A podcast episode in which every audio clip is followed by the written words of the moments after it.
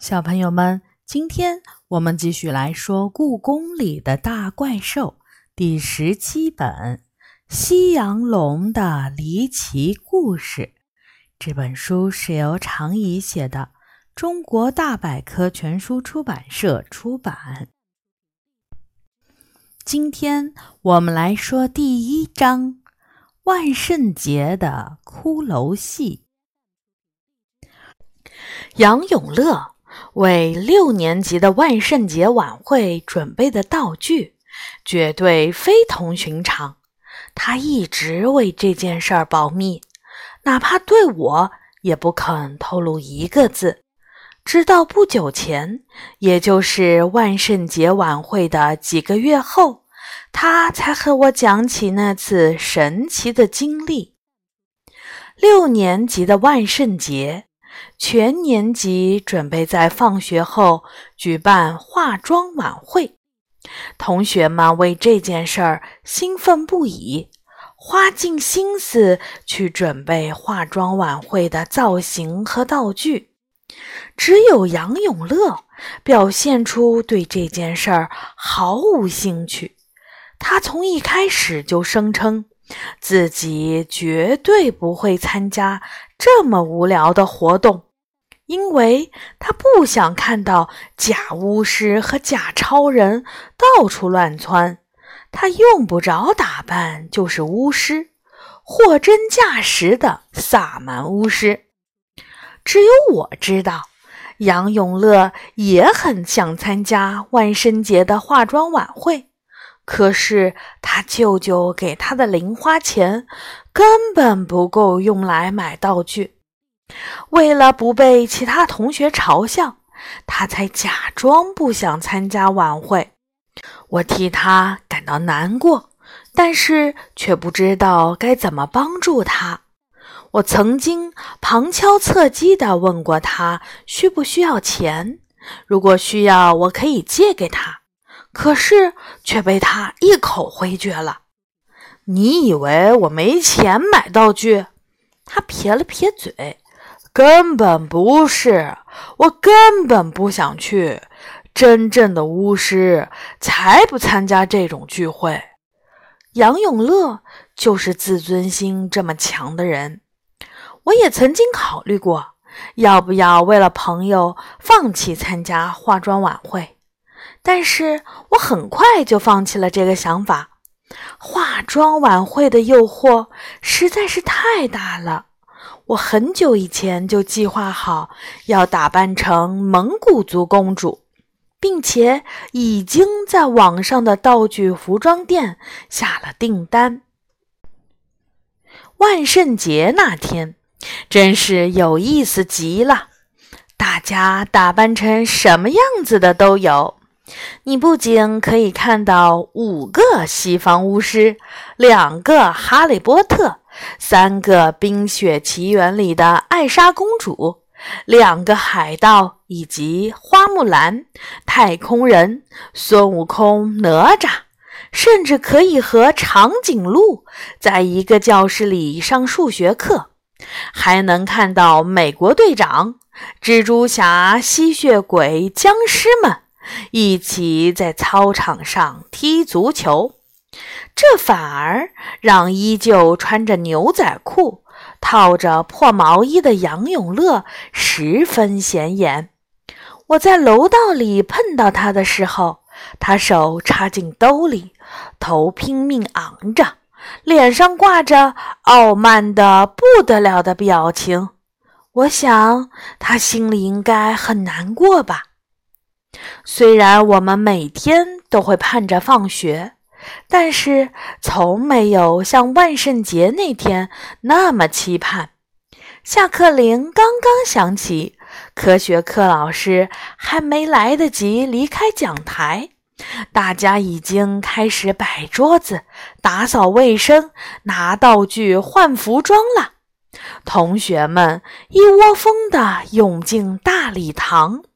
那里在前一天就被布置好了，到处都挂满了拉花、彩条和灯笼，座位都被移到了两边。每个班都登上舞台，演出自己编排的话剧或者其他节目。我在班里的话剧中演一棵树，这让我有充裕的时间寻找礼堂里有没有杨永乐的身影。然而他没来，我心里有说不出的失望。所有的演出都结束了，音乐响起，晚会正式开始。就在大家嬉闹着走向舞池的时候，礼堂的门被打开了，杨永乐走了进来。他脸上挂着难得的笑容，手里提着一只牵线的骷髅木偶。那真是一个精巧的提线木偶，它立在地上，比杨永乐的膝盖还要高一点儿，是一副完整的骷髅骨架。它的每个关节都被细细的丝线牵着，可以做各种动作。杨永乐提着骷髅木偶走进礼堂。木偶的走路姿势和他一模一样，简直就像活的一样。所有同学都被这个好玩又有点恐怖的骷髅木偶吸引了。大家摘下脸上的面具，放下手里的花朵或玩具，聚集到杨永乐周围。“嘿，这木偶真酷！”一个男孩说。杨永乐，你会演木偶戏？这可不是一般的木偶戏，这是骷髅戏。杨永乐得意地说：“你们想看吗？想看，想看，演一段吧，上台去演。对，去舞台上吧。”杨永乐带着骷髅木偶走上舞台，在音乐声中，骷髅木偶翩翩起舞。舞姿时而优美，时而滑稽，而我几乎看不出杨永乐的手指在动。他居然还有这个本事，真是令我惊讶。我从来没有见过他表演牵线木偶。音乐快要结束的时候，骷髅木偶突然蹦了起来，他在半空中连着翻了三个跟头。紧接着，一个漂亮的三百六十度转体，然后像体操运动员一样稳稳地落在舞台上。音乐结束前一秒，骷髅木偶冲着大家深深鞠了一躬。舞台下面雷鸣般的掌声响了起来。不得不承认。这绝对是今天晚上最精彩的节目。杨永乐，你的骷髅木偶是从哪儿买的？能不能教我表演骷髅戏呢？能把你的木偶借玩一会儿吗？对于这些问题，杨永乐一律不回答。他紧紧牵着手里的骷髅木偶，谁也不借，谁也不理。倒是那个木偶抬着头，好奇地看着周围，还时不时冲大家挥挥手。由于杨永乐态度冷漠，大家很快就觉得没意思了，不再围在他和骷髅木偶旁边。等我再想找他时，他已经悄悄地带着木偶溜走了。这之后很长一段时间，只要我提起有关骷髅木偶的事情，杨永乐就会像没听见一样避而不答。渐渐的，我都快忘了骷髅木偶的事情了。直到前几天，我和他一起在文华殿看南宋书画展的时候，他突然停在一幅画前，满脸震惊。怎么了？我走到他身边，展柜里的展品是南宋画家李松创作的团扇画《骷髅幻戏图》。画面的左侧，一个大骷髅坐在城墙前，他戴着头巾，身穿薄薄的纱衣。透过纱衣，身上的骨骼清晰可见。他手拿一个小骷髅，那是一个提线木偶。骷髅木偶半蹲着，正在向一个胖乎乎的婴儿招手。那个婴儿受到骷髅木偶的召唤，伸出小手，似乎想要和木偶握手。婴儿的身后是一位年轻的母亲，她伸出双臂，好像要阻止自己的孩子。大骷髅的后面紧挨着一个抱孩子的妇人，她一边给孩子哺乳，一边注视着眼前的一切。如果把大骷髅换成真人的话，这应该是一个非常温馨的场面。但是，因为大骷髅的存在，这幅画难免给人以怪异的感觉。这幅画是什么意思啊？我皱起了眉头。南宋式的幽默，杨永乐回答：“骷髅代表生命的结束，婴儿代表生命的开端。画家是想要告诉大家。”生死不过一线之隔，没什么了不起的。哦，我实在难以理解古人的幽默，但是我很快就发现了自己感兴趣的东西。那个骷髅木偶和你万圣节带到学校的那个一模一样呢。杨永乐沉默了很久。才小声地说：“他就是我带到学校的骷髅木偶。”啊！我吃惊极了，你怎么做到的？他指着画里操纵木偶的大骷髅说：“是他借给我的。”原来就在万圣节的前一天晚上，杨永乐因为不能参加化妆晚会。郁闷的睡不着觉，他走出失物招领处，沿着红色的宫墙散步。那是一个晴朗干爽秋天的夜晚。当路过紧挨着西侧城墙的文物医院时，他发现墙根下居然有一个人影。啊！吓死我了！杨永乐大叫一声。谁呀？大半夜的蹲在这儿干嘛？吓到你了？那真是抱歉。人影默默地转过头，看着杨永乐。这一看不要紧，杨永乐直接被吓晕了过去，因为他眼前的根本不是人，而是一个披着长袍、戴着头巾的骷髅。不知道过了多久，杨永乐才慢慢睁开眼睛。骷髅正在帮他扇风。啊，你可算醒了！骷髅松了口气。呃，我肯定是《寻梦环游记》看多了。杨永乐倒吸了一口冷气。我居然看到了穿衣服的骷髅。孩子，冷静。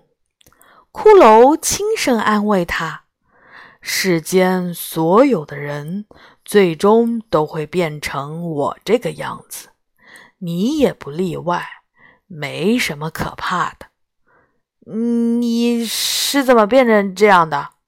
很简单，我死了。”骷髅转过身去整理自己的行李。杨永乐发现他的行李全是生活用品：凉席、被子、伞、盆、碗、包裹。最显眼的是一个小骷髅，也是一个提线木偶。我不明白，死人睡觉的时候还需要被子，下雨的时候还需要打伞吗？杨永乐问。死人只需要一副棺木就可以。骷髅微微一笑，但是我不一样，我是游历人间的死人。我因为被一些事情牵绊，不能转世投胎，所以只能继续在人间流浪。我只能算是半个死人。你被什么事情牵绊了呢？这是我的秘密，不能告诉你。骷髅回答：“你活着的时候是演木偶戏的吗？”杨永乐接着问：“啊，你说他吗？”骷髅拿起了小骷髅，摆弄了两下，骷髅木偶立刻就像活起来了一样。我活着的时候是个读书人，这个小木偶只是我现在的一点小乐趣而已。它陪伴着我游历人间。骷髅木偶朝着杨永乐施礼，一边挠头，一边好奇地看着杨永乐：“你演木偶戏的技术真好。”“不，我可不会演木偶戏。”骷髅摇着脑袋说：“是他自己在动，我牵着这些线，是为了防止他跑得太远，吓到了别人。”天啊，这个木偶是活的！杨永乐尖叫道：“别那么大声，你吓到我的木偶了。”骷髅护住小骷髅。骷髅木偶像只小狗一样躲在他的身后发抖。对，对不起，杨永乐赶紧压低了声音：“我只是太吃惊了，没什么可吃惊的，连我都可以游历人间，他为什么不能是活的呢？你们怎么会出现在故宫里？我也不太清楚。”骷髅摇了摇头，指着古画修复的办公室说：“我睡了一觉，醒来就在这间屋子里了。我现在出来呼吸几口新鲜空气。”你睡觉前在哪儿？钱塘城旁边的一个墩后。骷髅回答：“我在那儿给一个小孩。”表演骷髅戏，然后就累得睡着了。杨永乐有点明白了，这个骷髅应该是南宋古画里面的形象，因为只有宋朝的官道才会用后这种记录里程的土堆儿，而且他也听说了文保科技部。正在为几个月后的一次展览重点修复南宋的书画。看着又蹦又跳的骷髅木偶，杨永乐脑袋里突然冒出了一个想法：“你能不能把骷髅木偶借给我用一天呢？”他问骷髅：“我想带他参加我们学校的万圣节晚会。”万圣节。我怎么没有听说过这个节日啊？是西洋的节日，但在中国也很流行。杨永乐解释：万圣节的晚上，大家都会打扮成巫师、骷髅、鬼什么的，一起出来聚会，去邻居家要糖果。如果谁没准备糖果，巫师、骷髅和鬼就会在他家捣乱，搞恶作剧。听起来挺有意思的，骷髅点点头。我要是能带着骷髅木偶参加聚会，一定会引起轰动的。怎么样，能不能借给我呢？没什么不行的。木偶本来就喜欢热闹，但是，但是什么？你能不能带我一起去呢？